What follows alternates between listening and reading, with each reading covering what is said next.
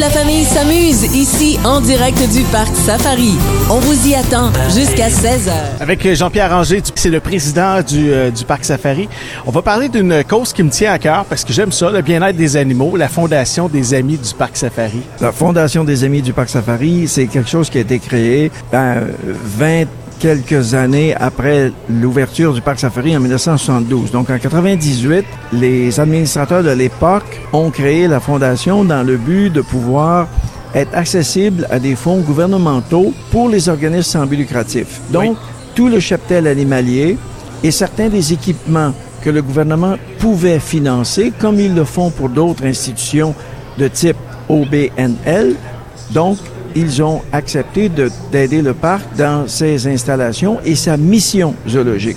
Et là, ça appelle la question, c'est quoi la mission zoologique? Oui. Ben, écoutez, ceux qui nous écoutent vont peut-être dire, comme le capitaine Bonhomme, nous sommes sceptiques. Mais je vais vous dire des choses qui On sont... confondus du du. Mais là, vous ne serez pas confondus parce que en 1972, la fonction des parcs safari, telle que conçue par les Britanniques à qui ont donné naissance à cette façon de présenter les animaux, eux ne, sont pas, ne se sont pas adressés au gouvernement pour demander de l'aide. Ils l'ont fait pour survivre dans les grands espaces que l'on trouve dans les grands domaines anglais qui appartenaient à la bourgeoisie. Le concept a été repris par des Américains et des Canadiens, à savoir présenter des animaux sur des grands espaces. Les temps changent, les obligations deviennent plus grandes, Oui. le gouvernement voit la différence entre une façon de présenter des animaux dans des villes, je pense aux eaux de Berlin, aux eaux de Londres, à Paris, York. New York, et là on se dit, oups, la santé des animaux est de beaucoup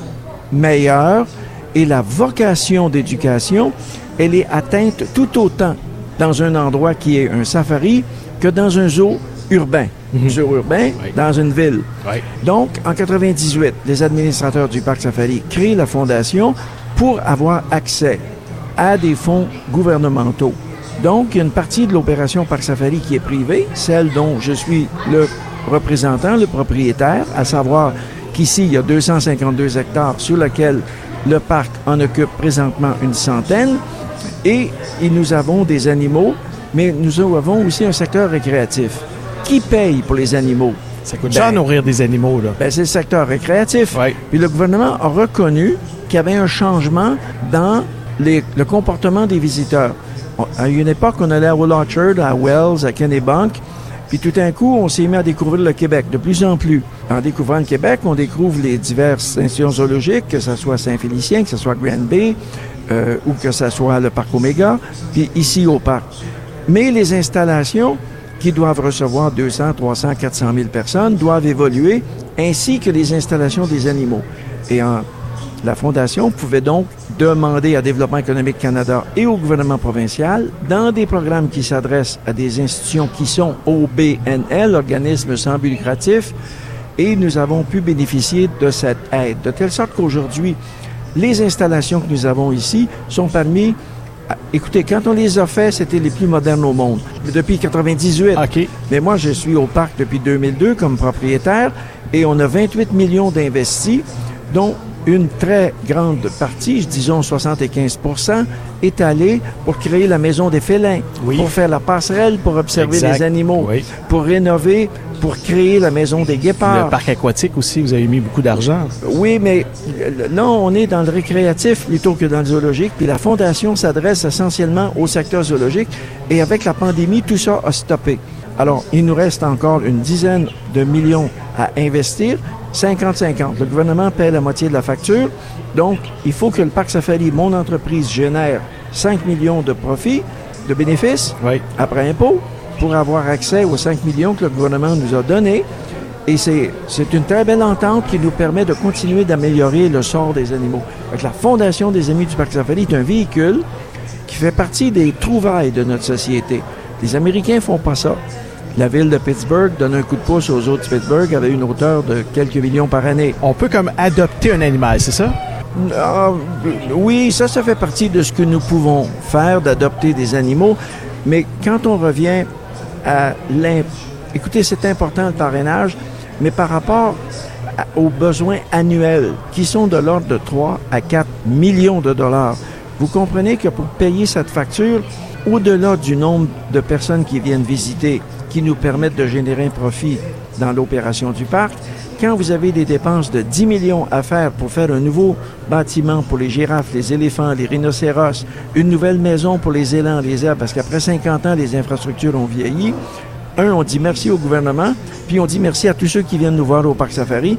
Puis ce que vous avez évoqué d'adopter des animaux, oui, c'est une stratégie.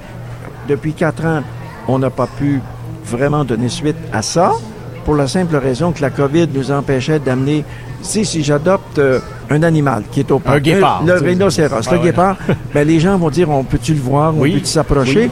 Et ça, c'est de plus en plus difficile à cause des nouvelles normes de garde d'animaux en captivité.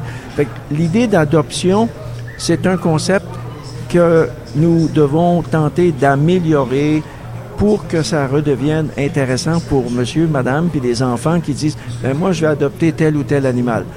On y pense, on va essayer de faire quelque chose, mais c'est pas simple. C'est pas simple à cause des règlements Ouais. qui nous empêchent de mettre en proximité certains invités qui voudraient parrainer un dromadaire ou un chameau pour avoir une photo, ce qui serait plus que normal. Mais on y pense, puis on va trouver quelque chose. Mais on, Mais a on peut faire avec notre cœur. tu sais, On peut, on peut quand même se rendre sur le site du Parc Safari, aller faire un don à la Fondation des Amis du Parc Safari, faire partie d'une communauté et savoir qu'on fait une différence. Écoutez, il y a des gens qui nous ont appelés et qui nous appellent encore. Je prends l'exemple de ce qui se passe présentement euh, dans l'embellissement du parc tout autour des arbres.